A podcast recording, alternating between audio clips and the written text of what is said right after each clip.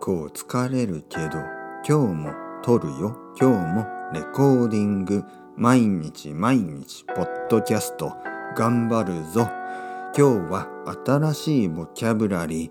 どんどん新しい言葉をどんどん紹介します。でもそれは全部復習です。顔。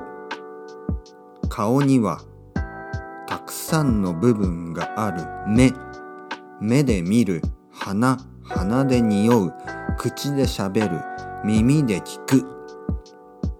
僕は今口を使って話してる。そして皆さんは耳を使って聞いてる。一つの話が終わると一つの話が始まる。どんどんどんどん取ってあげていこう。ポッドキャスト。ポッドキャストをアップロードすることをポッドキャストを上げると言います。こういうふうに始める。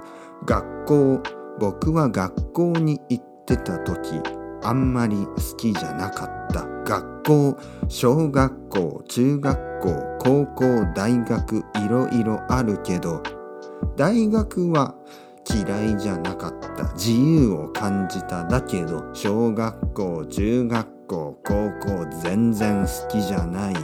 その理由は先生が全然好きじゃなかったしその理由は学校のシステムが全然好きじゃなかったし教科書とか退屈だし僕はまあまあ成績は悪くなかったけどもっと自由に勉強したかった。それが僕が日本語の先生になった理由でもっと皆さんにもっと自由に日本語を勉強してもらうためにポッドキャストを始めた。僕はその時にスペインに住んでいた。朝起きた。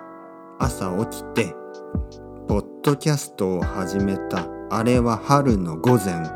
別にやることがなかったから始めたポッドキャスト。狭い部屋の中で安いマイクを使って始めたポッドキャスト。若か若くはなかったけどね。あれは何歳？覚えてない。多分37歳？